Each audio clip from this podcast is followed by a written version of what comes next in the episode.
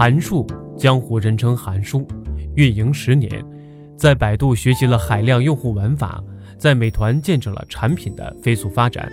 韩树将他的运营之道分为四个阶段，听这篇笔记，认清自己所在的阶段定位，找到运营路上更好的自己。第一阶段，零岁前是没有入行的阶段，这个阶段有一些尝试和积累，这是一个很重要的阶段。第二阶段，零到二岁迷茫期，这个阶段很多人已经开始做运营了，但没有系统的方法，也没有好的领导指导，只有自己琐碎的做一些关于运营的事，也不知道自己未来的方向是什么。第三个阶段，三到五岁的发展期，这时已经有一些系统的经验，并知道自己未来的方向在哪里，有一个明确的方向去突破、去整合。第四个阶段是六到十岁的突破期，该阶段需要自己对未来有一个突破性的尝试。首先，做传统线上的运营，应该懂得结合线下的传统行业。其次，你要知道怎么带好团队，怎么组建团队，这是第四个阶段。第一个阶段就是个人站长阶段，我把它叫做零岁之前就是入行。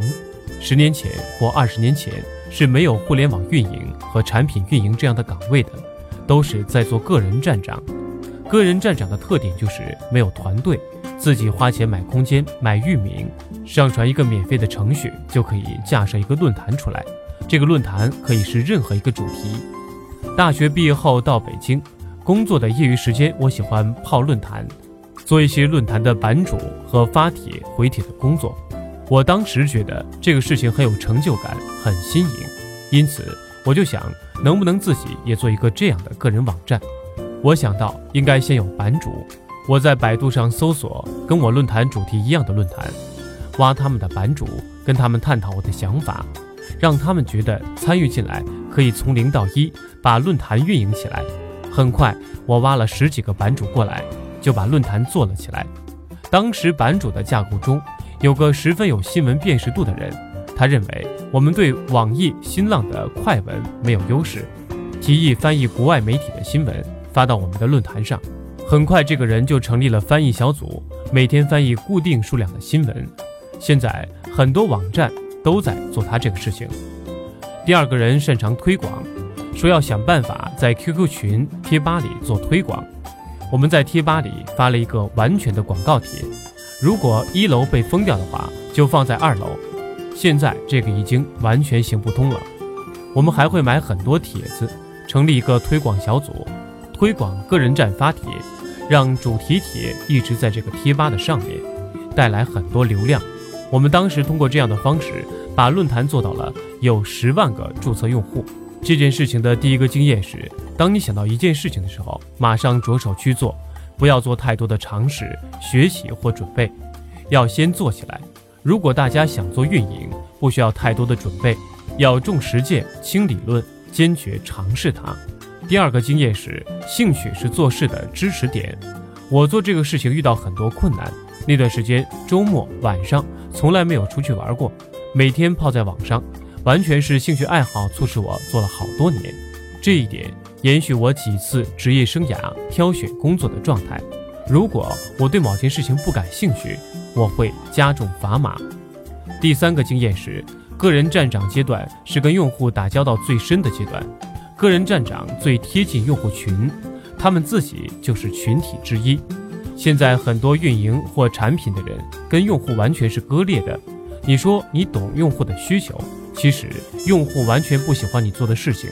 即使运营尽量站在用户的角度去想，还是不一定完全解决大家的需求。这是官方运营和产品用户之间永远的一个矛盾。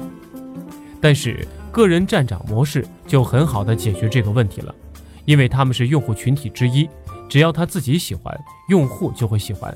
贴近用户是我们一直的追求。后来我入职了派代网。我进去的时候只有四个人，我是第五个人。我两年后走的时候是四十个人，每年有几百万的收入。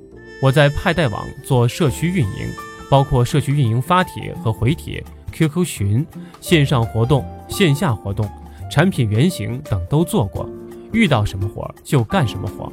我当时对互联网运营只有一个模糊的认知，大多时候是懵逼的状态。我们当时还做了一个招聘产品，零九年、一零年 B to C 非常火，很缺少电商人才，因此我们做了一个招聘板块。我们通过建立 QQ 群，把电商企业和求职者拉到一块儿，提供服务供他们发布信息。我们只花了半天就建了二十个 QQ 群，这是我们的推广方式。其次，我们还做了招聘会。如果你想参加招聘会，就必须来我们平台发布职位。如果你是电商人才，想参加这个招聘会，必须来我们这里投简历。当时没有钱，没有资源，我们就找传统领域的很有名的杂志《销售与市场》。他想做电商，但是没有这一块的资源和人脉，于是我们一起合作。他们出场地、钱，我们来找人、找企业。很快，五十家电商入驻，填满了所有的铺位，超过五百个求职者参加。这个活动有很大的风险点，就是我们只是在线上做推广，在 QQ 群宣传，我们不知道有多少人会来参加这个招聘会。这个阶段有几个收获。第一是混混沌沌的时候，正是我们接受各种信息的阶段。有人说我做的事情很杂不专业，上级一会儿让我们做这个，一会儿让我们做那个。我的建议是，让你去做什么你就做什么，不要放弃积累的过程，但要研究学习你做的事情，摸清楚自己喜欢及擅长的方向，以后就该朝着这个方向发展。第二个是做事的时候。落地应该非常快，同时要有长线的策略。我们在做任何一个决策的时候，老板是不参与的。我们几个人想到就快速的去做，但是我们当时的缺点是缺乏体系，没有长线的策略，不能形成合力，导致很难做起来。两年以后，通过用户规模、收入，发现了再做两三年还是这样，一共。三四十个人，每年一两百万的收入，因此我选择去大公司看看。百度的流量是以亿级为单位的，几万活跃用户，因为它有那么多的流量。百度问答怎么做产品运营呢？你就主要关注产品运营中非常核心的活跃用户，大概两千人。百度知道首先会分为不同的十四个领域，每个领域有一个管理团队。回答对应领域的问题。这两千人的群体最初的时候有十几个官方的运营来维护，后面缩到三四个人。因为这十四个分类里，两千个人是金字塔体系的管理层，由高层管理一般的管理人员，一般的管理员在干活，所以不需要一个非常庞大的组织去做这件事。百度知道不同于开放讨论式的知乎问答。它有它自己的使命。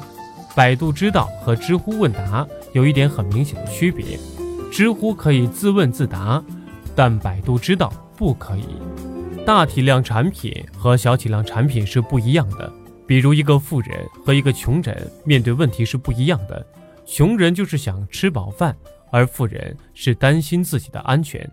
在这个环节，我有几个收获：第一，大公司会教你把知识系统化。我以前做很多事情是碎片化的状态，但大公司可以很快将我把这些知识体系化，告诉我怎么分析问题，怎么解读问题。这是大公司给我的一个文化方法的传承。BAT 大公司都有很好的培训机制，很多牛人留下来的文档都可以给新人看。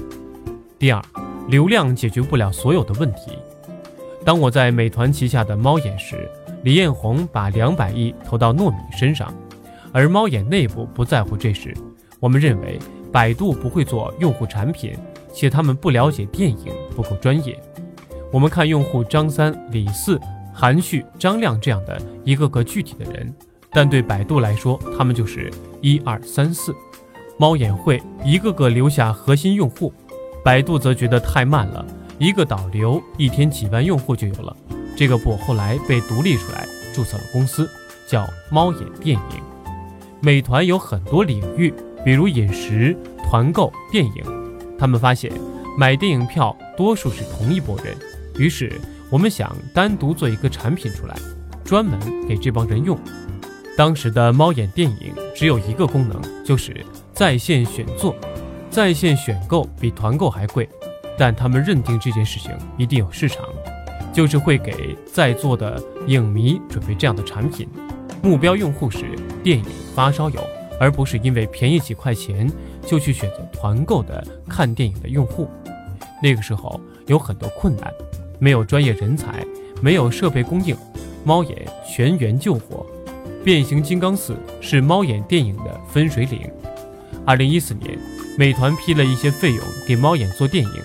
当时国人对大片非常热爱，于是低价笼络了很多用户，一下子把用户量做了起来。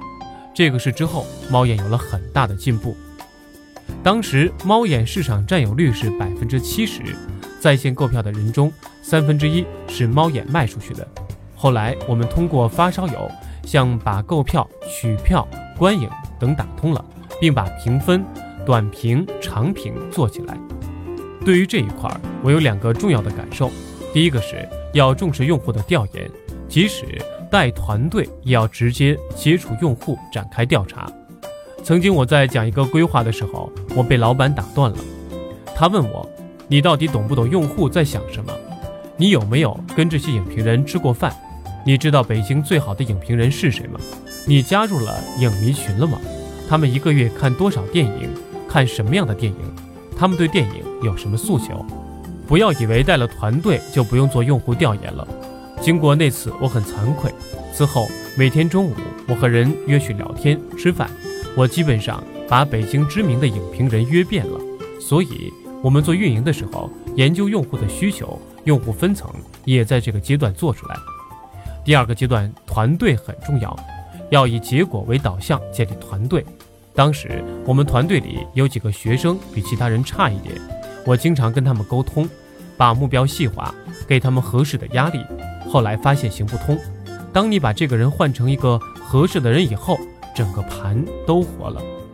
那时候我们团队十几个人头脑风暴，整个屋子没人说话，这是一个恶性的循环，一直没人说话。于是我招了两个思维活跃的人进来，他们特别敢于表达观点，我私下鼓励他们积极回答问题，踊跃的发言。后来团队的气氛活跃了，给力的小伙伴，别人做了一天解决不了的活儿，他两个小时就干完了。所以团队要重视人。我现在的工作分配比较重，至少拿百分之五十到七十的精力在招人、找人，这是我在猫眼的收获。